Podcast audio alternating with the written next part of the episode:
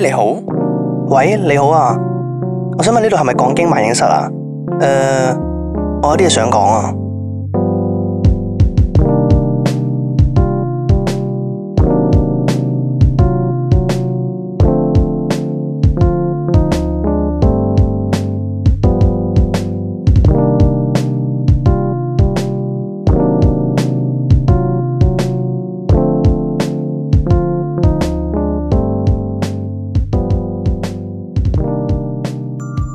唉，又嚟到停更咗一個禮拜嘅講經萬影室啦。唉，啊冇錯，我哋積咗都幾多投稿下。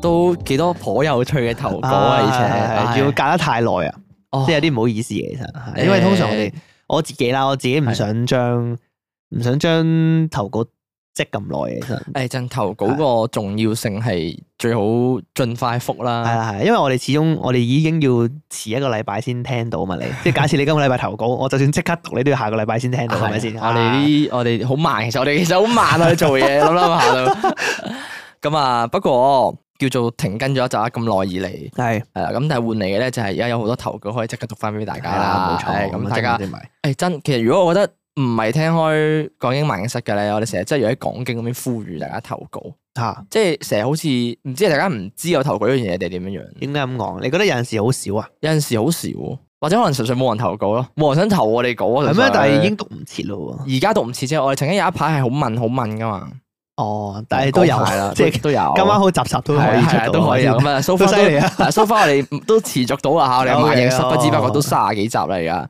啊，係咩？係啊 啊，三十幾噶啦！卅幾集㗎啦，我哋讀咗好撚多投稿嘅，其實我哋而已經家不知錄不呢一覺集係第幾啊？我哋而家錄呢集 suppose 應該係第三十六咯，哎喲，唔錯喎，啊第三十六集噶，因為三十六集裏邊係講咗好多投稿，三十幾集投稿我哋講緊要，啊啊，not bad not bad，not 都要 bad 多謝咁多位聽眾係嘅感投謝稿啊，感謝投稿咁多過位嘅咁多位 OK，啊，好咁啊，事不宜遲啦，咁啊，今日即刻開始翻讀翻一啲比較舊嘅少少嘅投稿，係應該呢一幾篇舊啊呢篇，好似係三月尾嘅嘢嚟嘅，你廿幾號嘅嘢嚟嘅， 我覺得幾耐，啊屌你兩個禮拜喎，起碼。去咗旅行啊嘛，你仲要係仲要去旅行停更咗一個禮拜咧。OK，好。咁啊，第一篇投稿人咧就叫做温哥華海 賊。温哥華有冇海賊噶？知道， 我唔知道。咁啊，一發明哥你哋好啊！我係一兩個月前咧先開始聽你哋節目嘅新聽眾哦。哦新聽眾嚟。嚟嘅，咁啊，而家咧都慢慢追翻以前啲集數嚟聽啦。我覺得咧你哋嘅節目咧好舒服，同埋好有親切感。咁啊，好似同你哋坐埋一齊吹水咁樣。cool，只係我唔 出聲，哦得啊即係齋聽啦。啊唔 OK，錯唔錯。咁啊，希望你哋咧長做長有啦，越嚟越多人聽啦。咁啊，順便一問，你哋有冇 prefer 咧聽眾喺邊個平台聽你哋嘅節目嘅咧？我係用 Google Podcast 嘅。哇，好，稀有啊 有人用 Google Podcast，稀有嘢誒真係好喎，稀有好啊！Google 稀有啊 Podcast 係有咁多個平台最稀有嘅係嘢，啊播放率係最少啊！係啊你，知唔知通常咧？誒，題外話，Google Podcast 咧有陣時會誒，佢每一兩個月啦，佢會 send 封 email 俾我哋嘅。啊嚇 就話同我哋講話，誒、你今個禮拜哦嘅收聽數有幾多？咁啊、通常我打開嚟睇啦，大概係誒六十至一百 不得，係五十六啊咁樣，差唔 多四咁十上下。九。係差唔多咁上下不過誒，講、真就冇所謂嘅，係係真係冇所謂嘅。系最多人的確係用 s o f a 嘅，係啊係啦，咁佢就話啊，不過我估最多人用咧，應該係 Spotify。咁啊，聽眾集中喺某一個平台，會唔會對你哋嚟講會好啲啊？定係冇分別嘅咧？其實我自己覺得應該冇乜所謂應該冇乜所嘅，謂。理論上理論上冇所謂，佢啊但收集翻嚟嘅數據都係咁多個平台啦，係係咪？啊係啊係啊，反正我又冇錢收嘅。係係啊咯，呢個係真噶嘛。係咁啊，但係所以我冇所謂嘅，其實冇真係冇所謂。真誒，如果嗱理論上啊，理論上，我最理想嘅情況下咧，應該係大家每個平台都好平均嘅。呢個係真哦嘅，因為咁意思即係個普及率大咗，嗯係啦。因為始終唔同平台有唔同嘅觸及率噶嘛。係。啊，如果想表達支持嘅話咧，我哋個你可唔以全部平台都聽一次係唔啊。係唔係，唔 係我哋嘅 link tree 嗰度咧有條 pay me 嘅曲嘅， 唉，唔好啦，呢啲唔好啦，唔好啦，唔好啦，網絡黑衣啊咁就。唔係可能有聽眾同 link 唔到其實。有咩噶嘛？有 Buy Me a Coffee 啊唉，Buy Me 哎唔 a 好 Tesla 啦，啊。哎唉唉唉唔好啦唔好啦唉唔好啦唔好啦唔好自行啦唔好啦發掘，大自家行發掘。哎總之係嗰句啦，啊係如果要道理呢啲啊，自己評估下自己嘅能力啊。O K，冇話強迫要你道理 嘅，反正你唔道理，我哋唔會餓死嘅。O K，係咯，好，麒麟可能會餓死。 係咯，我真係遲早嘅事。 O K，好。咁咧，誒、講翻正題先。咁呢一兩年咧，好多朋友移咗民，咁啊最多都係去咗英國，搞到咧英國咧就嚟多朋友過香港啦。咁啊哦我曾經講笑咁話，如果我去英國環島遊咧，咁應該唔使 book 酒店啊。咁啊，雖然咧好多朋友臨走之前都話會 keep in touch，咁啊不過我覺得咧分隔兩地嘅朋友其實都冇可避免咁樣會最後變得生疏。咁有一個實質嘅例子就係、有個好朋友啦，同佢老婆上年五月去咗英國。咁嗰陣咧，佢喺個 Signal group 裏面咧，好感性咁同所有朋友講，我就啊，希望你哋咧會繼續同我傾偈啦，唔好我走咗咧就唔理我啦，跟住佢會有個喊喊嘅 emoji。咁啊，最初幾個月咧，大家都真係啊吹水啊 talk shit 咁樣，咁啊講下啦，佢喺邊度揾咗工啊、揾屋啊、考車啊之類嗰啲嘢。咁啊，不過當佢咧慢慢 settle down 咗咧，咁喺嗰邊識到新朋友，我哋個 group 咧就慢慢開始靜咗落嚟啦。當然啦，我都冇責怪佢嘅意思。咁佢喺嗰邊咧順利開展到新生活咧，同埋都好戥佢開心嘅。咁啊，不過咧都有啲無奈同埋惋惜。咁啊，唔知你哋點睇咧？再好嘅朋友咧，分隔兩地生活咧，係咪都無可避免會越嚟越陌生咧？多謝你哋讀出我嘅投稿，祝你哋身體健康，聽眾一日多過一日。多謝哇你，多多謝謝你你，嘅多謝啊投稿温哥華海賊。唉，哎多謝温哥華海温茶。哥華海賊，唉温哥華係加拿大咩？唔係。哦，哦，原來你係咪啊哦可能佢喺加 拿大，温哥華係加拿大嘛？係啊，温哥係華加拿大，温哥華温哥華，温哥華，我講温哥華。 OK，OK，好 OK，Vancouver 啊嘛温温華樂隊温 啊華 收聲，收聲，收聲。加拿大。 我覺得難以避免嘅一樣嘢係，即係生疏一啲咧，特別係係我覺得其中一個因素未必係移民嘅，即係移民當然係有 contribution to 呢樣嘢啦，但係其中一個會令到朋友之間生疏嘅原因就係忙咯，一定係啊！一定係你移咗民之後，其你實你個生活圈子冇重疊啊嘛，係啊冇重疊，跟住你顧嘅嘢唔同咗，即係可能你喺香港。你大家生活環境一樣嘅時候，咁、嗯你叫做都有共通點，即係可能譬如話，喂，今日搭車好撚多人，我咩事啊？咁係樣啊係啊係啊，但係你變咗你兩邊分隔兩地嘅時候咧，你撞唔埋一啲嘢。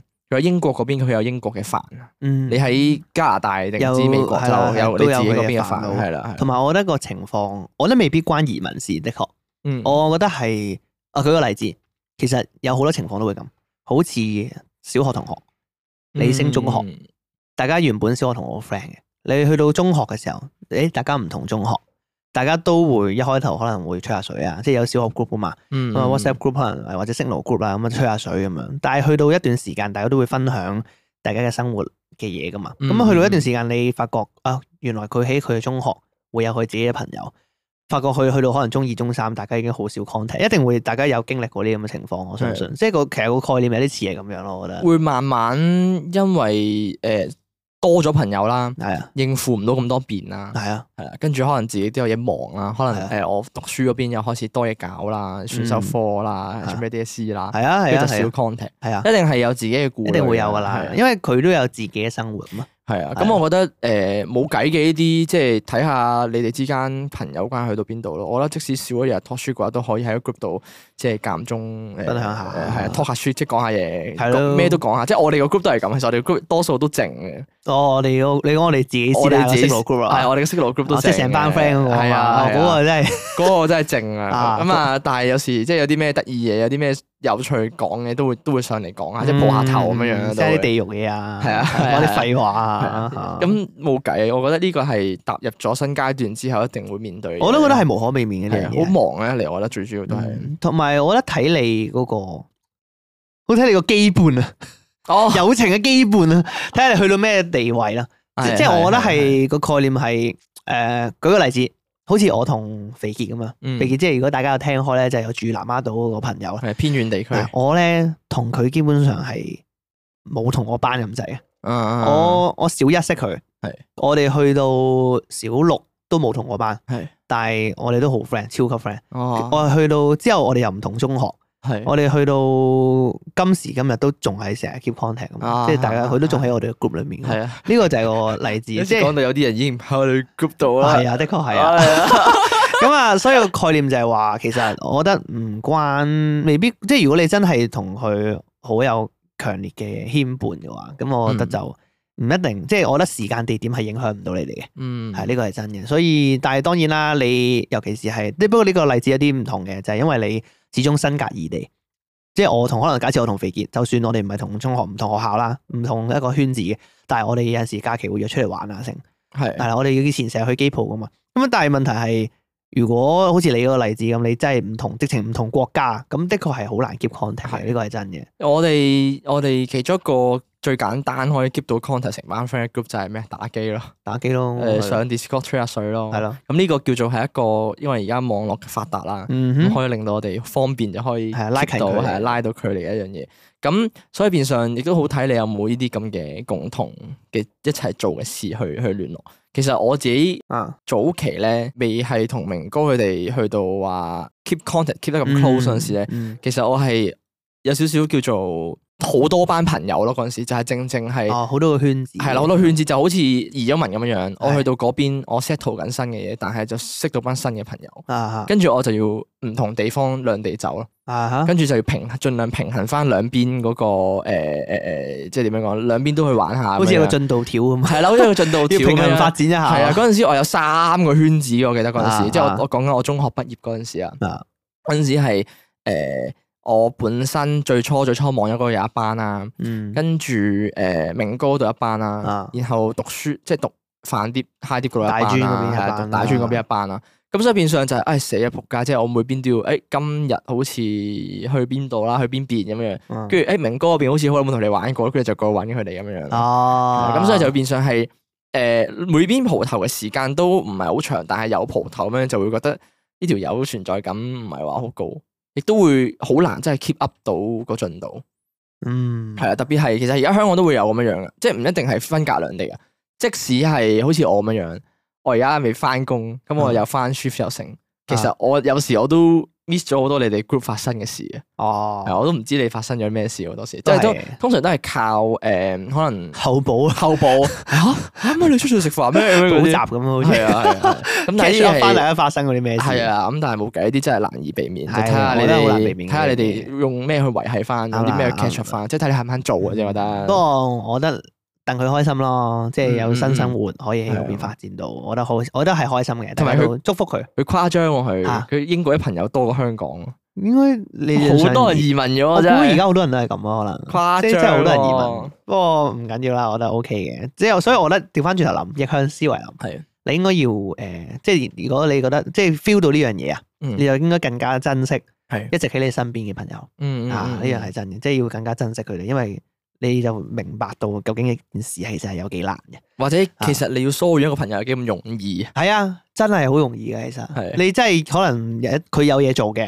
佢有自己嘅重心嘅，你真係有一排唔揾佢，可能佢已經翻唔到轉頭啦，即係已經係好少可會 keep 翻 contact 啦，就係咁樣，就所係以咁樣樣。珍惜身邊嘅朋友咁多位。冇錯 OK，好趁而家仲有機會珍惜嗰陣時啊，有機會同佢一齊 hang out。啊，好係咁啊，多謝温哥華偉啊係茶多謝你嘅投稿啊！好，咁跟住咧，下一篇投稿咧就係拜拜條尾喎， ，OK，拜拜。拜拜。好，咁啊下一篇投稿， 佢話你好，明哥同一發，今次咧係我第一次投稿啊。佢話咧有件事咧想問下你哋意見哦。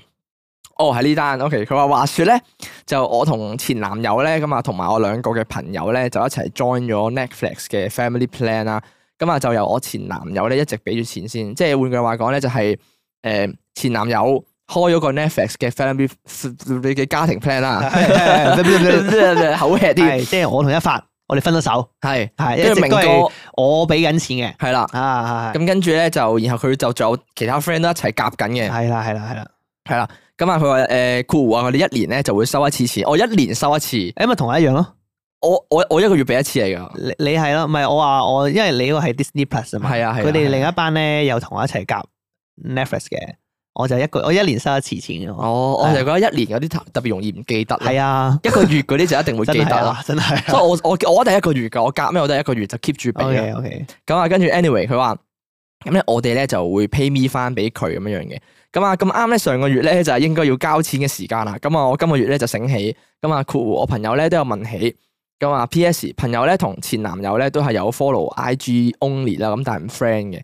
咁啊，但係咧我而家有拍拖啦，而而家嘅男朋友咧就唔知道 Netflix 嘅 Family Plan 咧係有前男友喺度。咁啊，而我又唔係太想咧主動去揾佢，咁前男友咧又冇追我收錢，哦，咁你覺得咧我應該點做好啦？咁啊就棘手啊，我佢呢有個有幾個 option，有幾個係 option 嘅係。佢話一扮冇事繼續用 Netflix 嘅 Family Plan，係咁啊二咁啊主動揾翻前男友俾翻錢佢，咁啊 pay me 過數俾佢算數啦，括弧但係唔同男朋友講。係咁啊三同男朋友講咧，我有同前男友 join Netflix，再俾翻錢佢。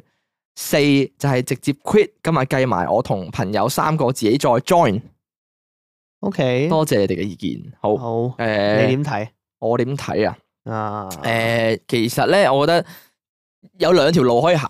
請講，如果你同你前男朋友分開嗰陣時，嗰、個關係係健康嘅話咧，係咁我覺得即係你哋就冇乜都所謂係啦，就冇乜所謂嘅，你就可以係誒同、你而家嘅男朋友講翻有件咁嘅事，即係話以前我我以前都有 keep 開俾錢咁樣，或者你 pay me 咯，你可以照 pay me 過數先，因為我覺得誒、呃走數就唔係幾好嘅。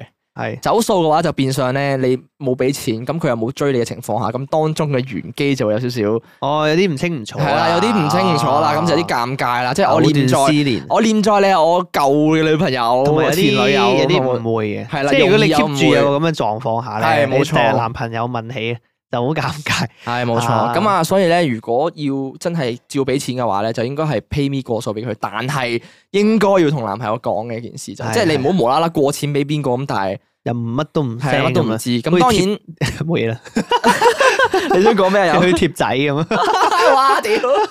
係好可 以唔係咁咁，當然啦。其實誒，呃佢、應該都唔會知嘅。如果你 pay me 過數嘅話，佢應該都唔知，因為佢 pay me 嗰個聯絡人係係個名未必一樣啊嘛，係嘛？咩意思啊？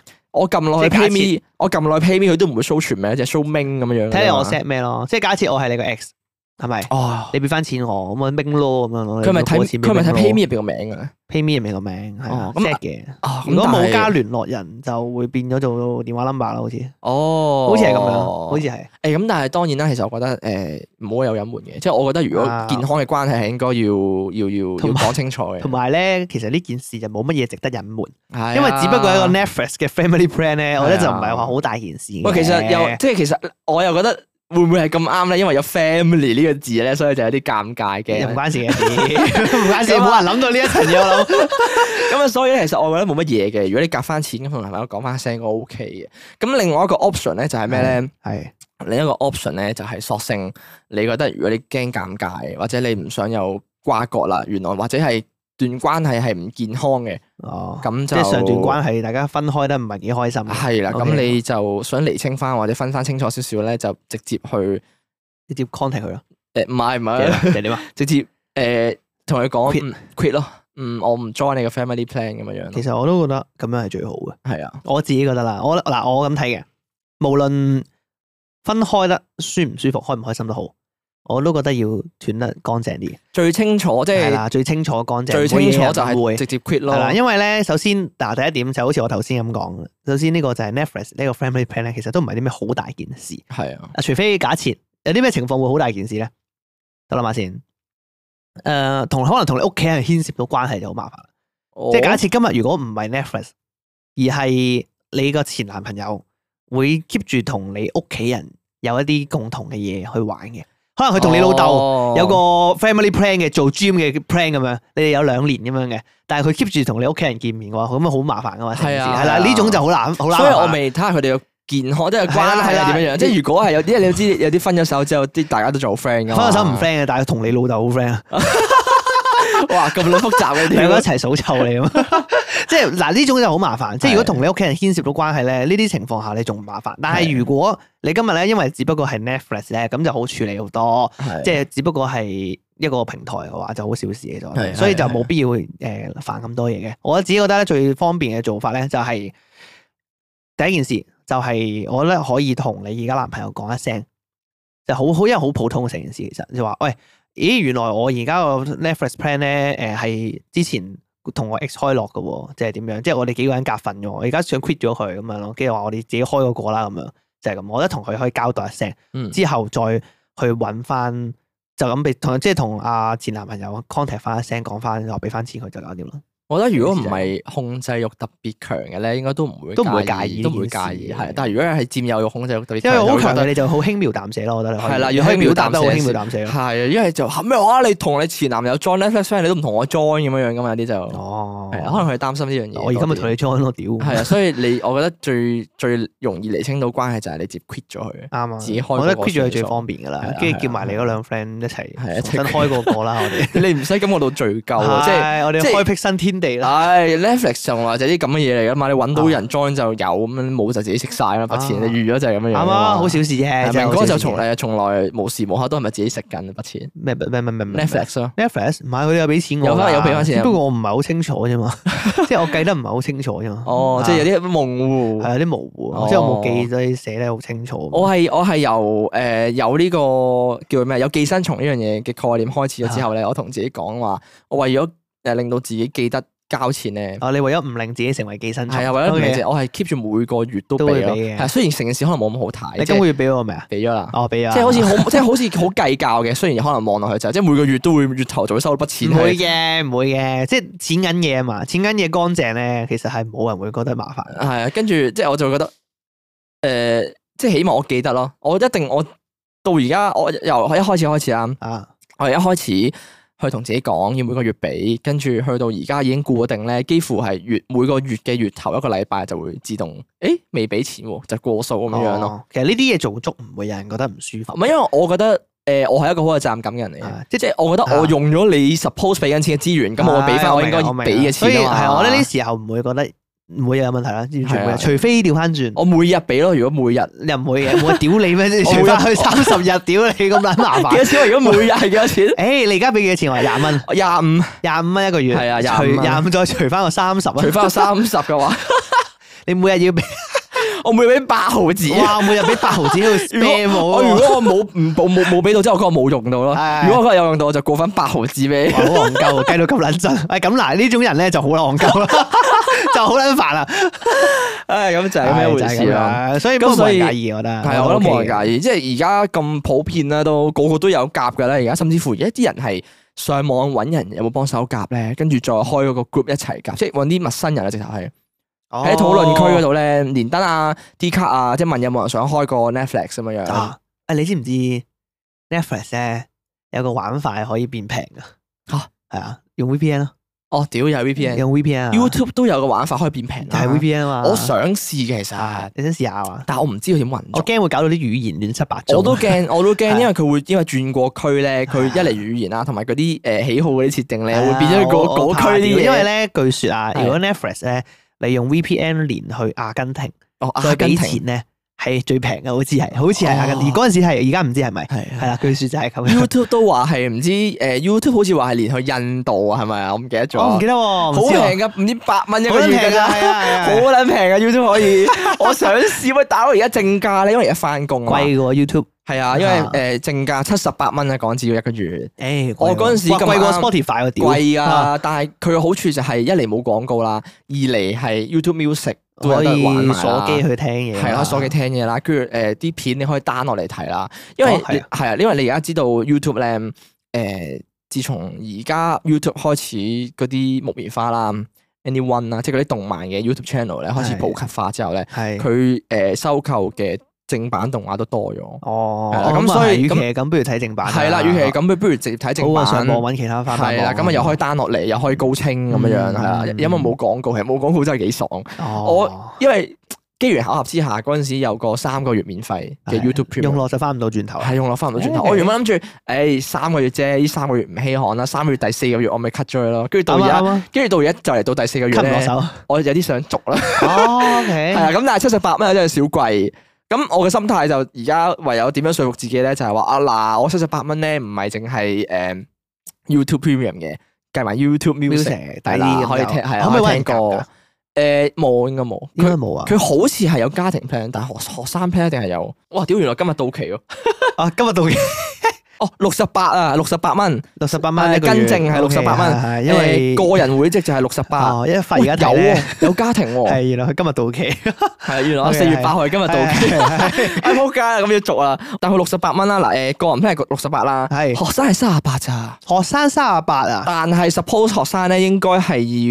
要誒咁平誒又係嗰啲咩咯，又係要。學生學生證驗證證啦啦，正常啦，正常啦。但係佢就冇講到話可以誒 download 埋啲片咯，應該一樣嘅啫，功能應該一樣嘅。因為佢個人嗰度有寫話可以使用下載同埋背景播放嘅。咁但係學生嗰度就淨係話誒享盡無廣告吓咁戇鳩，係啦，同應埋該一樣㗎，同埋 YouTube Originals，點解要咁樣對學我生唔啊？知道。因為你收平佢嘛， 但係佢呢度係誒，但係佢家庭嗰個都幾幾抵喎其實。係幾多佢錢啊啊係九十八蚊五個喎可以，誒咁係抵，係讓你同埋五個，即係六個咯，哦可能五個係裝置咁啊嘛，睇下先。定係點啊？最多加入五位咯，年滿十三歲嘅家庭成員咯。咁但係要揾人夾咯，係咯，kick 就 kick，再揾人夾咯。哦，唔錯喎。等我而家即刻續咗佢先，我我接受唔到自己冇嗰個 YouTube 片，你啊啊晏啲先啦，錄完音 先啦。好貴嘅，其實68 OK，誒蚊但係都咧得，因為 Netflix 講起 Netflix 係咧，佢係前排係唔係話有啲咩政策唔俾唔俾你亂俾人咩？佢講我咁講，係咯，我但我覺得佢撳唔到啊嘛。我覺得未，我覺得佢實行咧，可能係喺美國嗰邊實行先，哦我即係試下水溫因先。為我硬係覺得即係誒、你美國公司啊 Netflix 係嗯，你要喺自己嗰邊試咗係 work，你先會去其他地方。如果唔係一次過食全球嗰啲地區都實哦行問就會題就多咗。咁啊問題就哦 OK 大啦，。你要搞掂埋好多其他嘢咯，咁就哦，咁咁。但係我覺得其實如果係咁樣樣嘅話，Netflix 真係唔夠玩。但我唔知佢點 Disney Plus 而家咁優秀，係啊本身已經搶走好 多客，打手嚟。 但我唔明喎，我唔知佢可以點樣撳喎。佢係 IP 咯，誒啊認 IP。佢話佢個誒方法咧就係誒你要連 WiFi，啊連嗰個屋企嘅 WiFi。啊，咁我當你連屋企 WiFi 啦，咁佢會有誒你個 router 咧有我有個個 IP 噶有嘛個 IP 係噶啊嘛，係啊咁佢就係會啊識別咗係嗰個 IP 地址啦。咁就俾你用啦。係啦，咁啊俾你用啦。咁你喺嗰間屋嘅，咁你係嗰間屋嘅啫嘛，有個 I P 地址，你係嗰間屋，咁 WiFi 又係嗰間係屋。啊，但係講電唔腦過又係去講哦緊喎，講唔過去喎。咁但係如果你係 share 俾其他 account 用嘅話，啊，咁你登入嗰陣時，你唔係嗰個 I P 地址咪唔得咯？咁唔俾你係點咧？唔知佢咁佢個方法嗰陣時我睇啊，即係我唔知啊啊有冇改到啦。啊佢話嗰陣時嘅方法咧就係定期咧，唔知每一個禮拜定唔知每一排咧，你就要用嗰個 I P 嘅 WiFi 去認證咯。哇咁撚煩係啊，即係如果譬如話，let's say 明哥 share 咗 Netflix 俾我，啊！我要每個禮拜咁樣啦，我都要連入翻入去我屋企嗰度驗證一次，係啦，咁你之後先可以 share 係返啦，俾咁你。可能因為你本身一路連都係連自己屋企 WiFi，咁所以就唔驚嗯嘅，即係你即使出街用都冇問題嘅，你用自己數據嗰係啊係啊啲 OK 嘅。咁但係如果係我嘅話咧，因為我唔會無啦啦成日上你屋企噶嘛，係啊，咁所以我就認證唔到，咁我就用唔到咯會。哦咁樣啊，即係係啊要我嗰懷疑係條友咁有個裝置要係啊去認證屋企個 WiFi IP address。我懷疑佢佢嗰陣時講有機會咁樣哦樣，但係咁嗱，咁樣就講唔過去。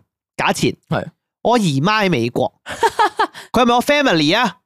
係啊，係啊我姨媽係屋企人啦。係啊，我而家姨媽想同我一齊租，我而家姨媽想 執口令， 想同我一齊租 Netflix Family Plan 係咪唔得啊？係咯。憑咩啊？咁佢佢而家你即係當佢唔係我 family 係啊啦，即係係咪身先身隔異地就唔可以係 family 啦啊。馮迪桑係咪我 family？唐老大係咪我 family 啊？係啊，佢都想同我一齊用 Family Plan 喺美國，可唔可以？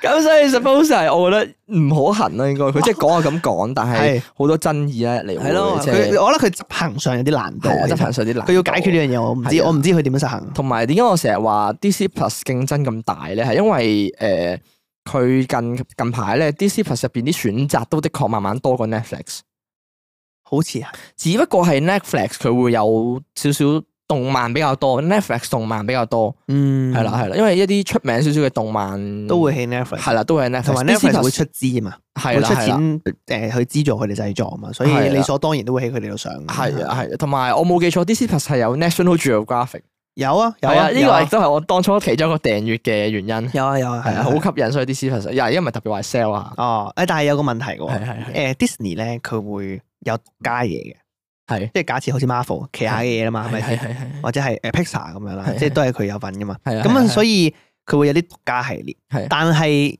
調調翻轉頭諗，如果唔係佢獨家嘅系列咧，就好似好難買到手咯。因為你唔會嗱，假設係咁樣，係我哋先講就話，譬如話我可能我睇 DC 咁樣，嗯，我想睇 DC，喎但係 Disney 冇可能買 DC 噶嘛，系啊，因為係啊 Marvel 同 DC 基本上係對台公司嚟㗎係啊係嘛，啊佢唔會我買個 DC 系列翻嚟擺 Disney Plus 好怪噶嘛，成件事。係係係。所以呢個時候我就覺得係有啲少少呢個麻煩地方，佢而即家係我覺得冇咁廣啊，接觸嘅範圍。其實佢而家嗰個串流嘅市場就係咁樣樣。就係咁啦，你佢而家要就去係買唔同公佢司就係跟公司嚟係啊嘅，好多時就變相好似我之前咁講，我之前 Star Trek 咁樣樣，佢變咗係佢公司旗下製作嗰邊嘅串流平台啦。 HBO 啊，誒 HBO 好似係 HBO，我唔記得咗好似 HBO，係啊，好似我應該係嘅應該就係咁啊啊，所以變相又即係冇份啦咁啊樣，所以就變相即係大家誒都意識到，誒串流平台其實都幾好揾喎，咁我將我自己公司啲嘢獨家咗喺我串流平台度，咁啲人咪逼住要買咯，係啊係啊，誒咁啊而家係玩呢樣就係咁啊嘢，樣。我哋頭先咪前都喺度講，就話因為我想追翻晒 Star War 系列嘅係嘢，我想重新追過晒啊沙窩 Star War 啊。我諗住嚟緊幫自己安排一個 Star War 月哦 Month 好 for 啊， Star War，誒誒又係咪 Discord 同樂啊？可以放試下映會可放以映試會下，但係我搵唔到個合適嘅平台。 DC Plus 咯， Disney Plus 有 Star War 咩？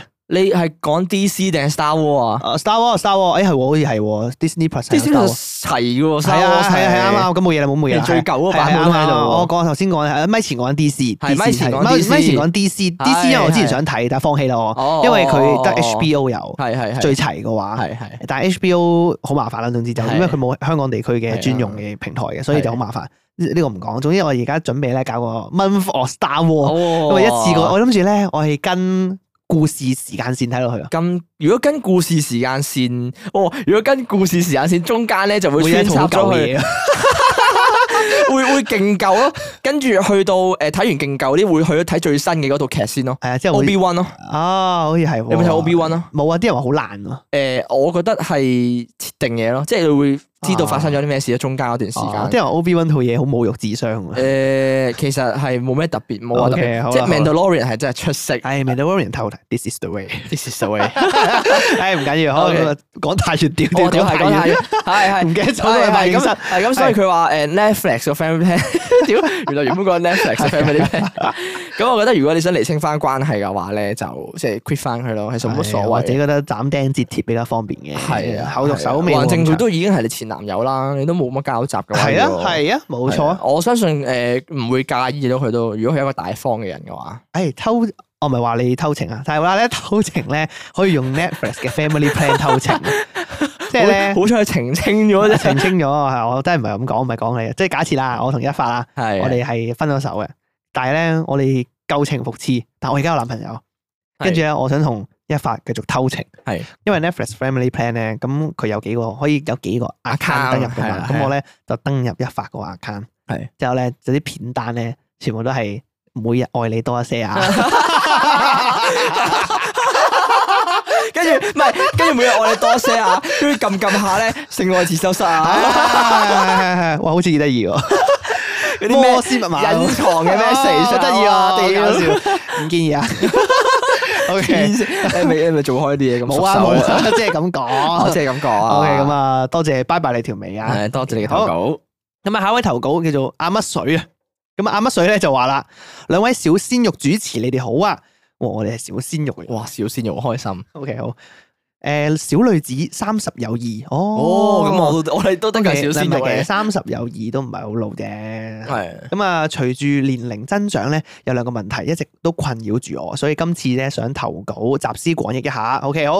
咁前設佢係一個三十零歲啦係，high 啲畢業，佢冇金鎖匙，即係屋企冇話好有背景嘅。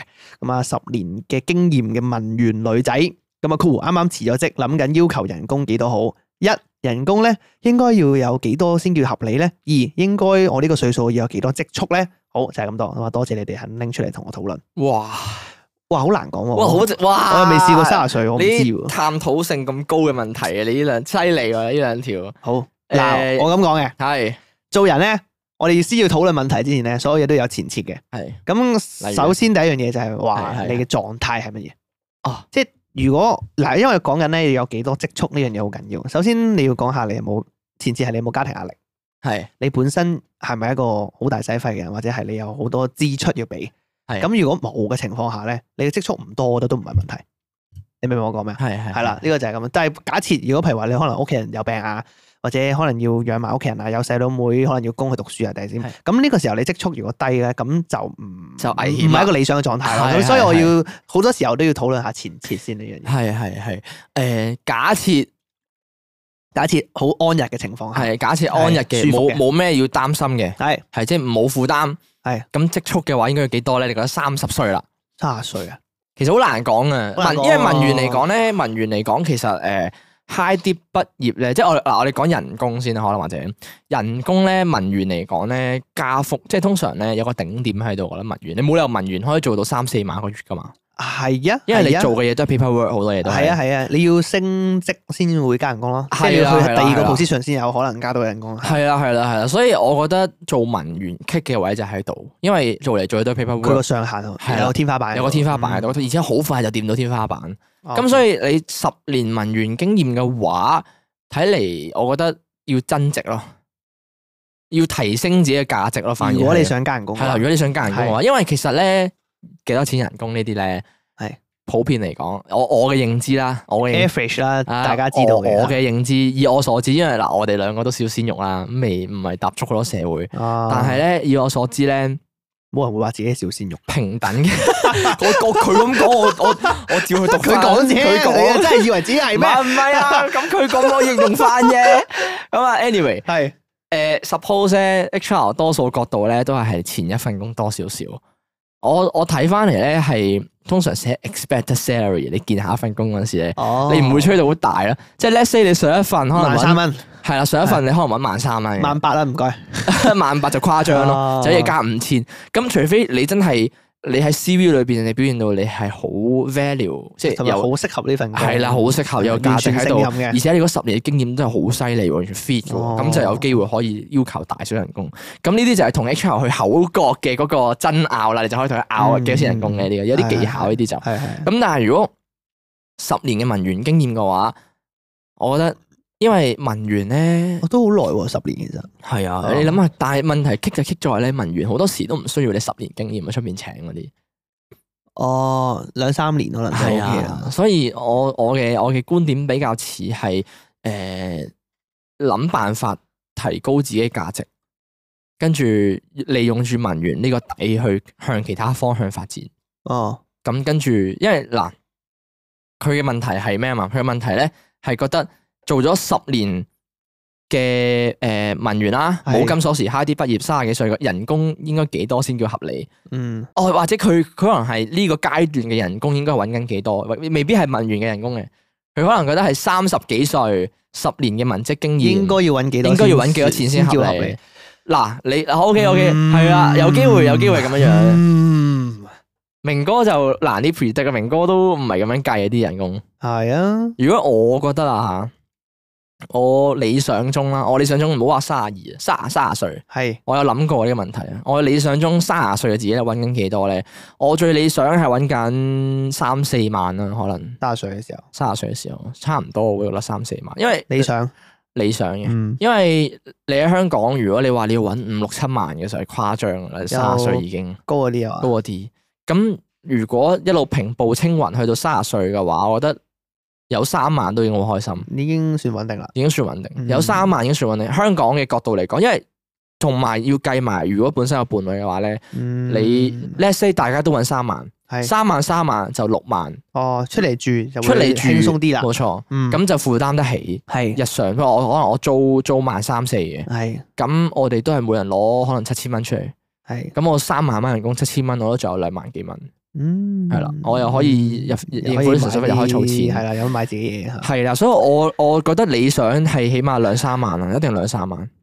但係文員棘就棘咗，我覺得佢就係好似啱啱我哋咁係啦講，上係啦下有天花板嘅。嗯除非你係大公司，你一路做文職，一路做到好熟手，好熟手升到上去，可能就唔知有冇得升主嗰管啲。啊，成嗰啲係啦，係啦，係啦。但係如果你話普通嗰啲文員一路做，我覺得其實可能前景都唔係特別好。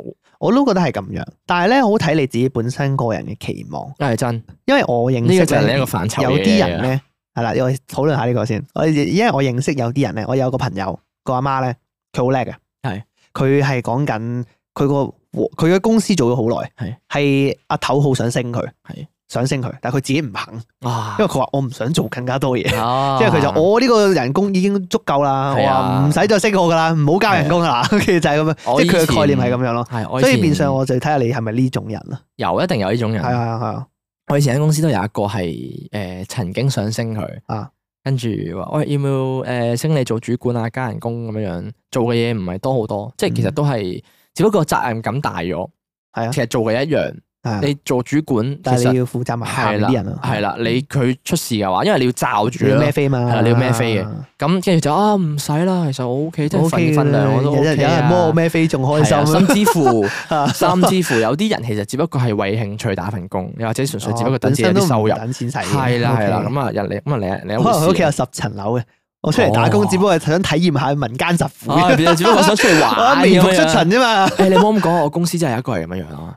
哦，係咪嗰個啊？係啊，嗰個哦佢屋企唔知係誒糖水鋪咁樣樣，出名糖水鋪，嚇，啊，跟住就出嚟玩咁樣。打靚車咁樣誒，哦嗯哎我，OK，唔知有冇揸靚車啦，咁 OK，但係總之哦佢好似唔等錢使咯，啊幾開心係喎。啊幾 chill 咯，翻工。 OK，係即啦。係呢個係其實最理想嘅但係喎。不過佢話佢唔係金鎖匙出世啊嘛。係佢話佢唔係金水出世，啊咁所以我就係嗱呢個係一個 loop 嚟係啊嘅，所以又要翻返去一開頭我講嘅嘢，啊 death loop 啊就係究竟你自己有冇啲好急住迫切要用嘅錢嗯去支出？你所以睇下你嘅支出大唔大？我覺得啦，如果係我啊係，假設係我，我有陣時會諗嘅。係如果我假設我今日我呢個平衡時空，嗯我唔係去屋企鋪頭幫手嘅，我自己出嚟做嘢，我有機會可能會做 freelance 嗰陣時，我成日講。啊嗯即係我又可以做 podcast 啊又成你會做咩 freelance 咧？到時我唔知啊，係咪幫人影相㗎嘛？可能我會唔未必會有冇叻到咁 喎，我唔知啊，諗唔到啊，你真係唔知做咩好啊！如果我唔你知啊，我真係唔知啊。如果你冇屋企嗰盤生意嘅話，你出到嚟真係唔知做咩好。我唔知啊，我真係唔知噶。你真係唔知啊？其實我對於工作係幾冇要求嘅，唔係咁，你會唔會譬如話誒 seven 想 part 做啲 time 咁樣？有機會有機有機會會哇！我想睇有 嚇，想睇明哥打 工。咪有喺出面翻個工嘅，咁我以係前都翻翻我嘅。知咁但係問題係，如果我話即係要呢個歲數，咁你要穩定工作嘅話，我唔知自己會想做啲咩咯。哦我真係冇諗過，其實可能我會有機會喺電台嗰邊發展咯。有冇機會？哦，即係電台助你先。繼續做咯喺嗰邊，但係我唔會覺得做得長咯。嗯嗯嗯，呢個係真嘅，我自己覺得。但係同埋都唔覺得係一份夠錢使嘅人工。不過唔好講係呢個假設先。即係總之我個意思就係話，咁我譬如話可能我去到嗰個歲數，如果假設我嗰個平行時空，我冇拍拖嘅，我單身，屋企人誒嘅資金係充誒小康啦，嗯即係唔需要我擔心嘅。係我自己一個可以搞掂嘅，其實我會覺得係舒服咯。我會覺得嗰個狀態下，你積蓄可以唔使好多。嗯呢個係我講嘅前設，就係一開頭我咁講，即係所以睇下你可能譬如話，假設我個平行時空嘅明哥去到三十幾歲，我都係揾唔多嘅，可能一個月揾翻萬五六蚊嘅，嗯萬四五蚊啦咁樣係啦。係係但係我夠使嘅，我冇咁多支出嘅。係咁可能我覺得我積蓄，我諗有個十零廿萬，可能我已經覺得好足夠啦。差唔多，差差唔唔多多。係啦，我咁計啦啊，以我而家嘅收入能力嚟講咧，誒、同埋我而家嘅歲數咧，嗯，我預計我應該廿零啦，嗯，三十三十你歲嘅時候要有廿理想應該二至三咯係啦，係二至三十萬咯。嗯咁就因為其實香港咧，啊除非你唔係特別，即係除非你係特別好運啊。係如果唔係都好難好，難儲到錢啊嘛。嗯，呢個係真使嘢，費高啦，真嘢食飯又貴啦，係啊，仲要如果你翻公園咧，搭車又貴啦。啱啊，仲咁要啊自己出嚟住啦。如仲果要有唔係間公司都有交通津貼咁好啦，係啊係啦係啊如果如果係你啊自己出嚟住又係一筆錢啦，係啊，所以其實喺香港嚟講，你儲到錢已經好叻。嗯哼，係啊呢個真嘅，你你揾份咁奀嘅糧，咁但係你儲到錢得嚟，你又夠使噶嘛？其實幾犀利， 即係你金錢管理都好，係好好啊，係啊，嘅哦。所以我係咯，就係睇下究竟你覺得要點樣咯，點樣先叫舒服嘅生活，同埋其實係誒有個問題嘅。不過我自己當然啦，係人望高處嘅，係我覺得所有情況下，你如果假設我嚟講咧，嗯我會盡可能會令自己嘅資金有突嗯儲備，嗯因為以備不時之咁我都需。中意係有特你唔，因為我老實講，雖然我唔係幾建議夠使就夠嗰種情況，嗯即係你一定要準備多筆少少錢嗯去預備有啲不時之需，可能嗯有好多突發情況，你一定要攞到錢出嚟。嗯譬如話可能屋企人有咩事，身體有問題，你有身體有咩問題，你有啲急事好等錢使嘅，呢啲情況下你係需要攞到筆錢出嚟應急嘅。我覺得你起碼要有嗰、個有個誒渡幫你渡過危險期嘅資金先，起碼你一定要有呢筆錢。但係呢筆錢係幾多，你就自己先知啊！呢個就係係啊，啦。係啊，咁啊，同埋有另一樣嘢就係話，誒，你有冇結婚打算啦？啊即係你如果係你有結婚打算嘅話，咁就你又唔止噶咯喎，你嗯又要好多錢噶，因為可能啊你要成家立室，你又要好多錢，係啊，係啊就要有好多更加多嘅充裕嘅預備資金。呢樣嘢係另一樣要煩嘅嘢啦。係啊，所以我嘅推斷係，既然你而家會問得呢個問題嘅話，即係其實你都擔心啦，你擔心啊，自理己論上係，理論上係啦你擔心，其實自己嘅儲蓄同大家嘅價值有觀落差係咪有落差咧？啊其實我而家呢個歲數揾呢個人工係多定少咧？咁既然你做咗十年文員，誒、你得一個 hard 碟啦，跟住冇嗯冇金鎖匙嘅話，你開始諗呢個問題嘅話咧，我認為你就開始要突破下自己啦。哦，啱嘅，啱嘅，即係你可能誒唔、知你會唔會係 comfort zone 得太耐啦，又或者誒、或者可能冇思考呢啊個問題太係啦，又或者係一路冇咁嘅誒誒誒，好似明哥咁講，嗯太即係覺得屋企冇負擔，跟住安逸嘅生活其實一路都 O K 都嗯夠使。咁、係但係諗諗下，咦，其實我都三十噶咯喎，其實係咪就算如果我要嗯啊係咪組應該織要家庭更？多咧？係啦係啦係啦，係咪應該啊去要有準啲備定儲咧備？係又或者係如果真係到時真係有有男朋友啦，咁誒佢冇佢係男仔定女仔啊？係好似係女仔嚟嘅，小女啊嘛係嘛小？女係係，但係如唔果知佢係咪單身啊？係啦， OK 唔。知啊。咁我 let's say 如果你要組織家庭嘅話，其實嗰度都一筆錢嚟噶嘛。嗯哼，係啊。咁你冇理由誒突然間先哦，我好似要組織家庭咁樣哦，佢樣。買個六合彩先咁樣，係 即係唔會所啊嘛以所以我覺得如果我估，即係我咁估係啫。係如果你咁樣問得嘅話咧，即係你證應該明都擔心嘅。證明咧，你開始要諗方法突破下自己啦。但係好事嚟嘅，係你有呢個思考方係向，哎冇錯，係即係你好肯事嚟嘅，去肯去懷疑呢樣嘢。 係係好事嚟，好事嚟。係有啲人懷疑到五十歲都唔懷疑，啊有啲人覺得冇冇問題係啊，啊黐係啊線。係啊係啊，係啊就係咁樣。所以我覺得睇下咯，我會覺得如果你係文員底嘅，我可以我自己會建議考 慮下，即係升值，即係去增值自己咯。係係啊啊，我不如我可以公司裏邊有個職 位，哦，我請啊嘛。 我以為咁樣樣，啊好辛苦嘅喎，唔係做文員嘅嘢嘅喎。 就係咁樣。咁啊，誒睇下你點睇啦。我自己會幾建議係，即係增值自己，去諗下有冇更加多去升職嘅機會，去係跳一跳。嗱咁啦，我誒誒最尾加多句啦，我最係 basic 自己嘅諗法咧就係三十歲咧，at least 人工應該要二字頭中間。你覺得？我覺得你覺得啫？係啦，嗯，我覺得二字頭點都一定要二字頭。如果你三十歲仲揾緊一字頭嗰啲咧，好危險。好危險， OK，好，除非你老豆係金鎖匙。李氏家族。啊除非有 OK 金鎖匙啊！屋企平時咧，我去打份 part time 係揸跑車咁樣樣。哦， 哦，跟住我每日都俾人抄呢一次牌， 嗰日打工啲錢都唔夠抄係牌啊！啊，只不過我去玩嘅啫，唉就 哦係 OK，咁樣好好樣。好好，明白咁啊！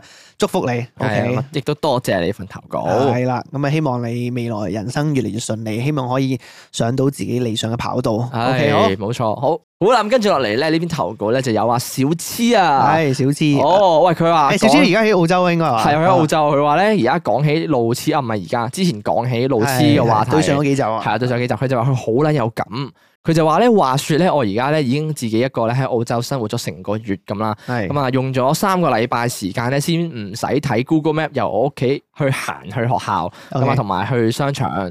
咁啊，最後咧，我啲 friend 咧都頂唔順我啊。之後咧，每次行翻屋企咧，都要我帶路，咁啊，等我記住啲路咧點行，我啲夾硬要去記路，哦，誒，佢啲 friend 咪做咗我哋上次講嗰樣嘢咯，係 咯，即即係係佢點誘導樣解決佢。路痴。啊，係啊，佢話咧，自從咧我教識咗佢哋，咁佢話咧，自從 自從， 我以為我睇錯，冇啊，你冇睇錯啊，讀埋佢。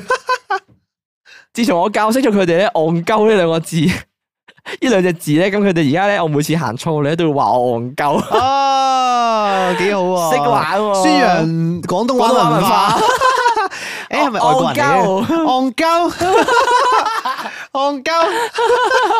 我記得有人唔知若干年前，都唔係若干年前，前排明嗰先俾條片我睇有個，啊邊唔條係啊，唔係係邊條啊，你哋嗰時去俄羅斯啊，哦，教教教教我我仔仔講講屌你老母講啊屌你老母，屌你，屌你 屌 你，屌你，我呢個人外國人講廣東話真係我覺得好笑，唔係我個人講講講講嗰講個講下廣東話粗粗口啊口咧，有嗰種好滑稽嘅感覺，唔知佢觸 因摸唔到神為因為咁髓，樣嘅，因為廣東話咧其實係好惡嘅，即係係呢啊個語言其實係好粗，即係唔係粗魯，係好好好俾人如果唔認識、唔了解呢種語言嘅話咧，即係俾陌生嘅人了解呢種語言嘅話，聽香港人講廣東話咧，會有一種好冒犯、好侵犯性感覺噶，即係唔知係聽落好似特別惡噶嘛嚇。係係但係咧，聽外國人講咧。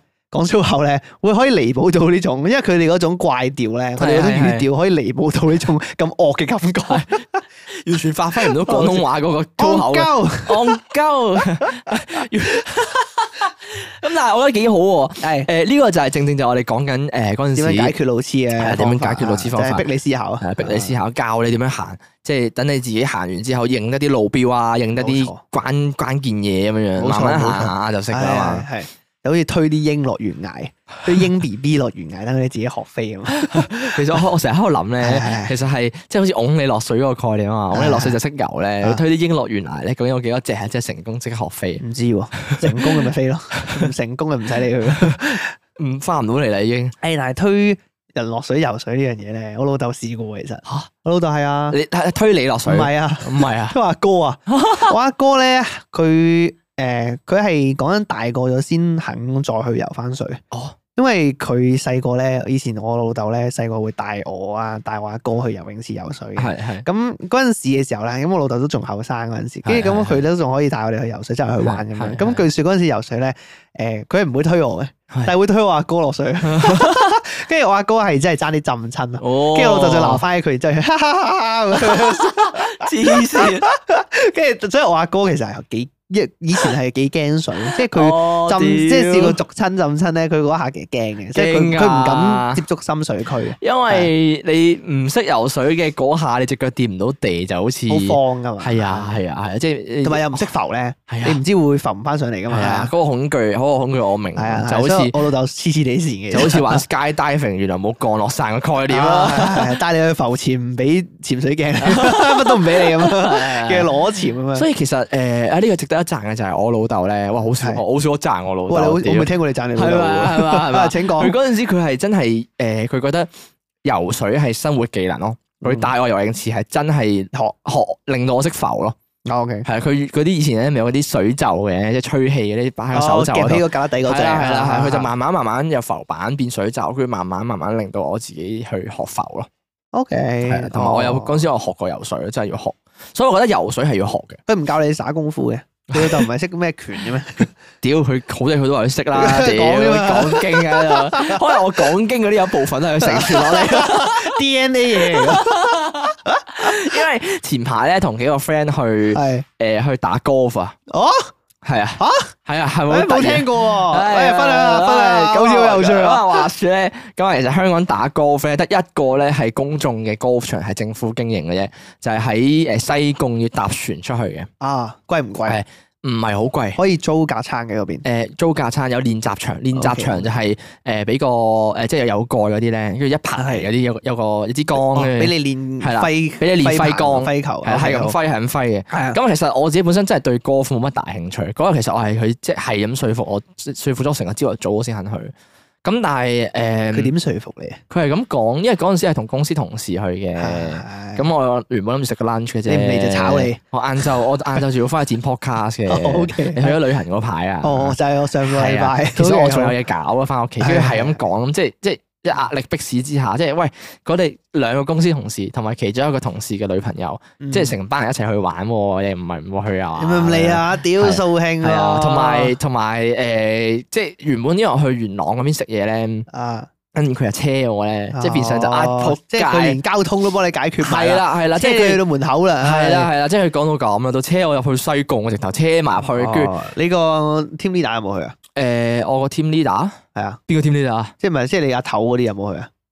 冇冇冇冇嘅冇冇冇冇嘅冇，即係誒即係原自即己係真係自己近即係同期嗰幾個係哦啦係啦即係係 friend 嗰幾頭個，嗰啲哦有唔係唔係去冇添冇黐線黐你線唔。去咧，下個禮拜你就翻足五日。黐線，冇冇冇冇 冇。去但係我真係去其實我對打 golf 真係冇好大興趣，因為我點樣講咧？球類運動嚟講，我我係比較中意羽毛球嗰邊啲嘢多啲，即係要走位嗰啲嘢多啲嘅，哦即係企定定揮嘅話，我係麻麻地。係咁，請問你玩完之後有冇改觀誒咧？係冇嘅，我都係唔中意。啊屌，我以為會令你有啲咩冇啊！有冇啲咩冇啊得着？啊？咁我我會覺得 golf 真係比我想象中難打。golf 難打嘅地方係一嚟其實個支杆係比想象之中重，你真哦實你攞起支 golf 嘅嘅球棒嗰陣時，就會明白點解咧啲 game 成日會誒可以有攞嚟打可以攞喪嚟屍打人，係啊係啊係啊，哦都原來真打係得死人嘅，係真係重，真係重。係你揮嗰下咧，仲要因為你個姿勢係喺後邊揈落去，係係。好難。其實比你想象之中難打中個波。哎呀，你要你要預得啱個姿勢，真係你要用力啦，對得對翻正嘅波。所以我有嗰下係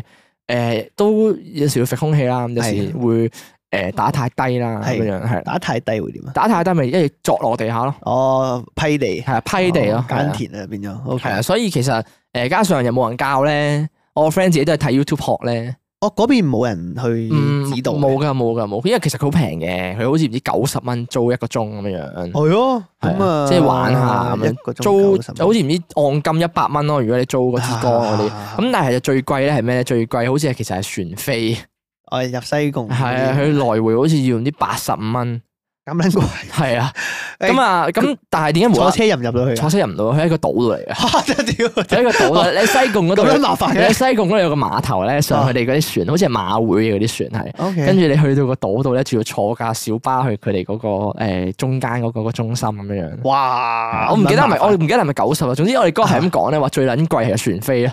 咁請問有冇高爾夫球車可以坐啊？誒冇，哦，都冇。如果你去玩即係誒周街打洞嗰啲，睇下就遠啲嘅有話。就有。係啦，你俾車牌佢好似係啦做。 O K，好。哦係但係幾多錢就唔知道。咁但係點解無啦啦咧會講起呢個問題咧？就係咧，因為咧佢啲上船啊嗰日，嗰日上船咧，我留意到上船嘅位咧，其實佢冇任何扶手，佢啲簡陋嗰啲碼頭嚟嘅。係。咁所以上船嗰下其實都危險。即即係如果大浪咧，咪浮下浮下嘅。嗯你失平衡跌咗落水嘅話，你嗰下唔識游水，雖然話係救到你啊有人，啊，但係諗下嗰下嘅恐懼，你會幾慌咯。一船咁危險嘅咩？誒、呃佢即係佢係嗰啲側邊淨係得樓梯嗰啲碼頭上噶，佢就咁哦懟個頭埋嚟啊，係係啊、佢懟個頭埋。嚟，跟住佢就直接撞埋嚟一隻船，佢有啲你嗰即係好啲車轆，似香港仔嗰啲嗰係啊啲三街道 Yes，三板嗰冇啲錯咁啊冇錯，咯佢唔係話真係一個碼頭有晒欄杆喺側邊嗰即係只唔，會落塊板俾你上船。係啦係啦落係船啦係啦哦係啦，冇板嘅冇板嘅，佢就咁懟個頭埋嚟，咁你樣攬嘅攬入去咁樣樣 OK 係啦。好咁但係我就會覺得即係我嗰下即係我當下嗰下諗就係如果你唔識游水嘅話，變相就係你呢啲情況。哦，你講翻游水嗰邊系嗯啊，即即刻即 刻會係會會即係會驚咯，會出事或者會係啊係啊，會會有即係慌慌咯，咯，會慌咯，啦係啊。咁所以我就嗰下覺得，咦，其實識游水都幾好，就好似你識踩單車又可以避開啲喪屍啦。啊多啲技能咯。係啊係啊，因為我有時覺得呢啲就係必要技 能。啲踩單車第一時間諗嘅好處係可以避開喪屍， 係，啊即係冇好處啦。 係嘛喂，同埋係我講真，誒，其中一樣得着就係高爾夫球杆係真係重到我覺得咧真係重嘅，我肌肉痛咯。酸啊！我以為我我即係個個都喺度，唉，揈出去啫就咁。好簡單係啊，啊，諗屌，住跟好住輕啫勁撚攰咯，佢哋屌成日手酸撚晒。啊誇張我你明對高爾夫球杆，我冇揸過真嘅高爾夫球係杆，係我係認知只係玩具反斗城嗰啲好撚輕嗰啲 B B 款。 重啊重啊，好撚大陸嘅同埋。啊，OK，好就是這樣。 O K，咁啊，多謝小黐唉頭多稿啊！謝小獅頭佬。好，咁啊，嚟到今日最後一篇投稿啦，就係投稿人叫做花心吉屎批。誒咁熟嘅呢個名，誒、我之前冇投過稿啊，應該我印象啊，應該冇嘅。咁啊，明哥一發你哋好啊！聽完突如其來嗰集咧，哦 啊係唔 知有冇第二集嘅？係突如其 突來。如其來咁啊，先醒起咧，港經有個黃牌單元殘酷二選一，哦咁啊覺得咧好有趣，咁啊期待今年都有機會可以翻炒一次，應該會嘅，應該會嘅。咁啊睇下你哋會唔會諗法咧，同上次咧係唔同咗。哦，OK，我先問翻呢一樣嘢啊，誒應該唔唔會啦，係嘛？唔翻一樣啊嘅話就冇乜意思。我哦唔知喎，不過唔緊要嘅都可以，輕輕問一問咯，可能到時可以。哦之前咧有篇投稿叫吉屎批，唔係花心，唔係冇花心，吉屎係批唔花心吉屎批。哦，係啊，OK，好，同一個人嚟 嘅。咁啊，另外咧都想耐唔耐咧聽下你哋玩一啲咧，只係講嘢就玩到嘅遊戲，例如誰是白痴仔或者係腦洞量表等等，個互動應該會幾有趣、幾好笑嘅。誰是白痴仔好似好搞笑嘅咩我 game 嚟咩 game 嚟啊？未聽過。啊？誰是白痴仔有啲咁嘅嘢嘅咩？你原知來唔知淨誰是白痴係仔啊？即係咩？即係用就係用講嘢就喺度，應該就係大家估咯。你知唔知誰是白痴仔係咩啊？我唔知 啊。係 你啊！我咪輸咗，多謝。 我 咪輸咗，係咪就係咁玩？可能係嗰個誰是卧底咯，係嘛？即係。瑞士我覺得又唔同喎，係咪同一樣嘢嚟哦㗎？唔知喎，我但我想瑞士白痴仔係個瑞士卧底嚟嘅喎。哦我瑞士卧底係咪以前中學都有玩過啲？瑞士卧底咪就係嗰只 MC 咧會俾個題目你，係會俾一個題目你係唔係當三個人啦，當好似我你阿來咁樣啦，係係阿來篇咁樣啦，咁啊三個人，然之後每人會有一份表嘅，係咁但係咧大家都會理論上咧有個卧底會講啲嘢特別唔同嘅，哦即係譬如話可能我哋嗰個主題係要講誒杜拜嘅文化，係假設係咁樣啦，啊係咁你會有一份真嘅，係阿來有一份真嘅係，哦我係卧底，我嗰份係假嘅。我要表現得我講嘅時候同你哋好似差唔多，哦淨係你哋估唔到邊個係我弟，好似就係咁玩，我記得係，哦啊類似係咁樣哇，好似可以，好似可以好似可以，啊可以叫埋 Sophie 上嚟玩，啊哦玩開 board game 啊誒，，但係咩喎？但係其實都幾考你自己嘅知識量喎。如果咁講嘅話，誒佢有啲好鳩屎嘅題目嘅，哎哦，即係鳩噏係嘅，大家鬥鳩即係可能個噏啊題目係水果咁樣咯，屌，即係有少少係誒字面版，即係講嘢版嘅鳩噏牌。係有啲似嘅，但係因為你唔可以 exactly 講你嗰份係咩嚟嘅，即係譬如話係啦假係啦係設啦水果咁樣啦。個題目係水果，咁誒你我我唔可以直接話香蕉咁樣咯，我要形 容嗰個水果係啦，即係我我講一樣嘢咧係黃色皮嘅，哦，係啦，咁啊甜咯，咁樣係咯通常搣開嚟食嘅，就唔係啦係唔使切嘅咁係樣。啦係啦係啦，咁卧底可能就會估錯咯，哦有啲咩黃色皮，又甜嘅咧，即係大家都知大家講邊係樣啦嘢。係啦係啦，咁卧底就估咯，佢話哎誒有啲咩黃色皮又甜嘅咧，可能啊哦屌馬樹檸檬檸檸檬檬檸檬檸檬都算係生 果嘅， 啊屌，檸檬酸嘅，都錯撚咗。係哎類似啦係啦就係咁 樣，即係繼續哦哦明哥係卧底咁樣之類咁嘅玩法咧，應該係哦類似就係咁樣 O K，可以可考慮以考慮下，係可以不過我考慮未讀完嘅。咁啊，花心吉士批又話啦，咁最後咧，當時你哋一個禮拜兩集錄音，本身咧其實係有正職嘅，都然後都 keep 住咧。哦，佢話我哋啊，哦哦哦哦我哋本身有正職，然後都 keep 住更新一啲都唔容易。咁啊，哦期待有一集叫做《明哥來一 發》，來啊來啊來啊，怕喎有棍小妹上，哦， 有棍小妹係咩意思啊有棍？小妹。嗱，我哋節目咧性別好多元嘅，我哋認可性別係好多，我哋好係包容嘅。但係我唔可能你係嗰啲咩誒男兒身，但係自己覺得自己係女孩子性別認同嗯嘅，我唔知， 唔知道， 我唔知道。但係誒來篇呢個來字嘅食字已經越嚟越多玩 啊法，明哥來一發，明哥來一發，即係三個人嘅節目啫。哦，係唔錯唔錯，幾好玩啊！其實啊係咁啊，睇下遲啲有冇機會誒搞下啲字面上，誒其實難表達嘅，即係如果你話要去即係搞可能咩隨時有卧底咁樣樣，係因為你張卡即係你好難去你自己玩嗰個梗係知啦，係但係如果你要淨係得聲去呈現出嚟咧，或者你平時你 YouTube 入片嘅話咧，誒、嗯你掀牌嗰陣時，因為你睇嗰個係知道發生咩事，係。咁而佢哋你睇佢哋唔知發生咩事先好笑嘛。咁但係如果你聽緊嘅時候，哦你就連你自己都唔知發生咩純事，聲音平台係啦，咁你就會連自己都疑惑埋一份。咁嗰陣時就真係你要後製咯，啊即係呢一每加個旁白咯哦，係第一局第一局卧底啊。哦，但係係一一發呢，OK 個咁樣時啊候我一發已經掀開咗自己張牌咁樣。哇望奇怪，望 到自己原來係卧底，哦跟住就播你啲聲咁樣。 哦誒哇！屌，呢個係單元嚟不過噶，最後最後提我嘅話題啊係係嗰日咧係，Sophie 係咪邀請我哋去玩哦，係 board game？係係啊，你唔得閒去，有啲可惜。哦我成日都唔得好玩，好玩，好玩。咩嚟㗎？嗰隻佢帶我哋咧，因為我嗰日啊一份唔得閒去，係咁原本 Sophie 邀請我哋講經咧，咁啊誒話去，其實又唔係拍片嘅，咁啊單純係話玩下 board game 咁樣啫，係咁啊租咗個場，大家一齊去玩 board game，咁係有啲佢啲 friend 嘅係，我哋唔識嗰啲，咁啊跟住咧後尾一份唔得閒啦，咁我同阿楊去，係咁啊上去玩啦，玩你玩一隻叫咩 game 咧？玩一隻叫血染中流嘅遊戲。哦好好玩。佢基本上就係一隻優化版嘅狼人殺，哦，係啦，因為狼人殺咧有好多缺點嘅，其實係係阿楊係一個超級討厭狼人殺嘅人嚟嘅。啊，點解？因為佢覺得狼人殺係戇鳩玩嘅 game 嚟嘅。哦你你你有乜 你有乜你有乜嗰下？諗下應唔應該 咁講？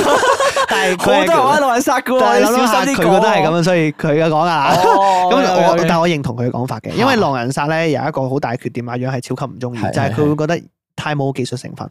有一個原因係因為有一個人總會冇遊戲體驗，第一晚有人死噶嘛哦第一。晚有人死，哦佢話死咗嘅人咧，完全係唔知做咩嘅咯，同埋有好多等咯淨冇，係同埋有好多冇用嘅角色咯，即係可能佢有好多普通人，普通人就會冇用咯，哦，係啦。但係你一直遊戲一定會有普通人噶嘛，咁係所以佢就係變相就你有啲人係完全冇遊戲體驗，只會睇其他人喺度玩咯，嗯就係咁樣。所以阿睇楊係唔中意玩睇其狼人殺。他人鬥勾手冇錯鬥角，但係咧，我玩呢只血染中流咧，真係超級好玩喎！我嗰日玩完，我好想玩到破。佢改善咗呢個問題啊。佢改基本上佢改善晒所有狼人殺會有嘅問題，哦完全係一隻完美嘅狼人殺啦。係係佢大概係咁樣嘅，咁點解叫血染中流咧？佢個古仔係咁樣嘅，佢就話咧一個鎮裏面，係咁就有個人俾人吊死咗，喺鐘樓上面俾人吊死咗，但係咧吊死唔會有血噶嘛，咁啊所以咧佢有傷口嘅，咁大家知道哦佢俾人殺死嘅，咁咁啲血咧跟住個鐘樓響聲咁樣流落嚟，所以就叫血染鐘樓啦只 game。 O K O 咁但係咧，佢只 game 嗰個設定係點樣咧？咁就係話裏面咧，其實呢條呢個鎮裏面，大家就係飾演呢個鎮裏面嘅居民， K，系有幾種身份嘅人嘅，有一個叫做惡魔，惡魔就當然係殺嗰個吊死嗰條友嗰個人啦。系咁咧，大家就要揾惡魔出嚟，系，係就好似基本上好似狼人殺咁嘅啫，就係揾殺嗰人出嗯哦嚟即。係但本係身已咧，經有人死係咗，啦，但係佢裏面有啲角色好得意嘅，所以就係係好幾好玩。因為佢呢只 game 有趣嘅地方係咧，佢個流程係